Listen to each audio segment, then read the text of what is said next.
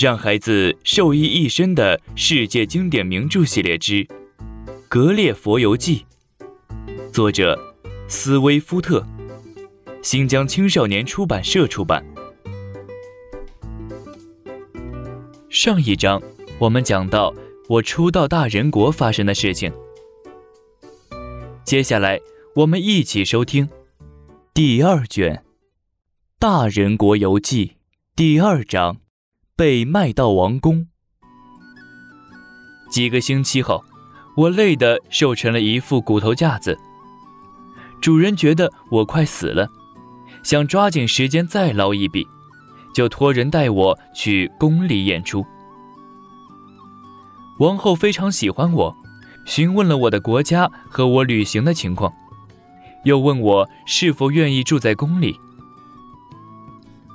我很有礼貌地鞠了一躬，谦恭地说：“愿意为陛下效劳。”王后给了主人一千块金币，我请求王后让小保姆留下来，王后同意了。王后把我带到了国王面前，她把我放在写字台上，让我做自我介绍。之后。小保姆也被叫来证实我去他家后的经历。国王擅长哲学研究，也精通数学。一开始，他以为我是发条玩具，直到我开口说话，他才大吃一惊。国王请来三个大学者，他们都认为，按照大自然的规律，我是不可能产生的。他们又观察了我的牙齿，说我是食肉动物。但大多数动物都比我强壮，甚至田鼠都比我敏捷。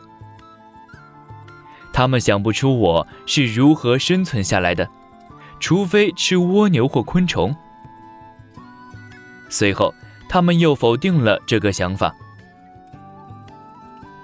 一个半瓶醋学者认为我是个流产的胎儿。但马上遭到了另两个人的反对，因为从我的四肢来看，我起码有几岁了。他们认为我不是侏儒，因为我个头太小了，连王后最小的侏儒也有近九米高呢。最后，他们认定我是一个天生畸形物。我告诉国王。我生长的国家有几百万像我这样的男人和女人，所有的动植物和房屋也都和我的身材相称，所以我在自己的国度里能够生存。王后派人给我做了一个小木箱当寝室，有门和窗，箱顶可以开合，便于小保姆给我换床单、整理房间等。除了床之外，王宫里的木匠还用象牙为我做了两把有靠背和扶手的椅子，两张桌子和一个柜子。房间的四壁、地板和天花板都垫得厚厚的，防止搬运的时候碰到我。因为怕老鼠闯进来，我要求在门上加了把锁。铁匠尝试了几次后。才为我做好了一把他们所见过的最小的锁。王后叫人找最薄的丝绸给我做衣服，可做出来还是比英国的毯子都厚。王后很喜欢我，连吃饭都带着我。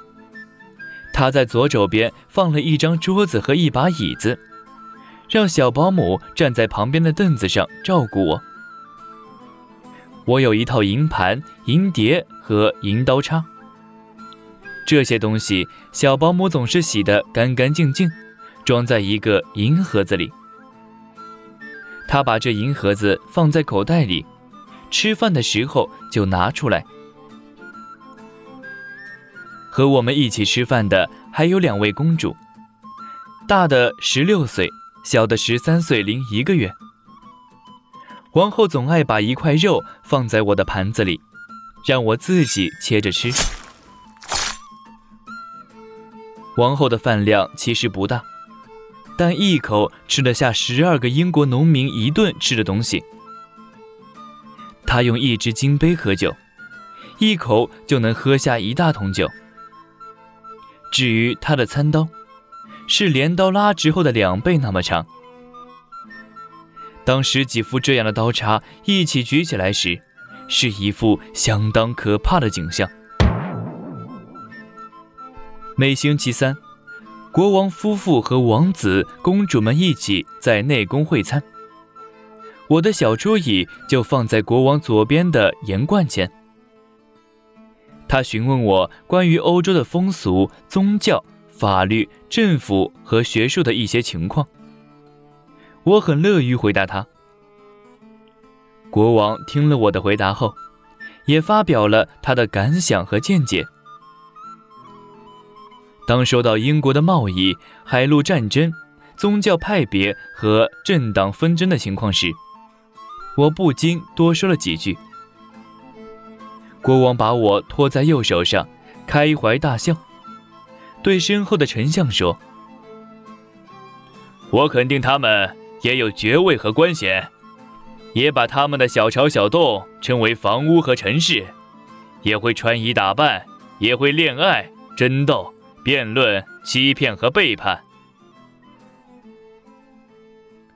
我听国王这么一说，气得脸上一阵红一阵白。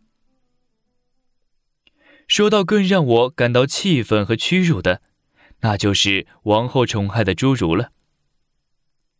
他是这个国家最矮的人，还不到九米高。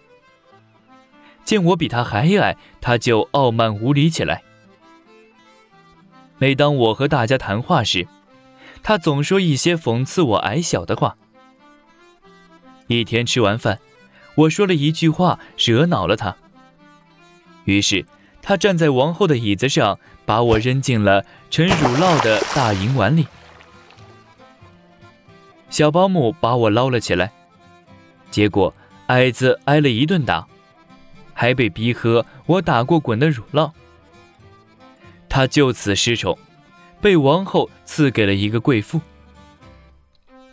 在这之后，他也曾耍弄过我。那次，他把我的两条腿捏住，往一根去掉了骨髓的骨头里塞，一直塞到我的腰部。我卡在里面动不了，一分钟后才被人发现。因为我的胆子小，王后常问我，是不是我们国家的人都像我这样懦弱？事情是这样的，这里夏天苍蝇很多，而且足有百灵鸟那么大。吃饭时，它们老在我耳边嗡嗡嘤嘤的叫。还在我的食物上拉屎产卵，这些只有我能看清，因为当地人的大眼睛没有我的眼睛敏锐。有时苍蝇还叮我的鼻子，味道很难闻，我只得费尽力气躲开它们，好让自己不受伤害。可那侏儒却常常抓起一大把苍蝇扔向我的鼻子。以吓唬我来取悦王后。我应对的办法就是利用刀，迅速的把它们切成一段一段的。一天早晨，小保姆把我连同箱子一起拿到窗台上通风。我打开一扇窗户，坐在桌边，准备吃甜饼。有二十多只黄蜂闻到香味飞了进来。其中几只把甜饼撕碎，抢走了。我拔出腰刀，杀死了四只黄蜂，其余的都吓跑了。这些昆虫有鹌鹑那么大。我拔下它们的锋刺，足有四厘米长。我把这些刺收好，回英国后，把其中三根赠给了格雷星学院，自己留下了一根。来到大人国首都后，会有什么有趣的故事发生呢？我们下一章继续讲述。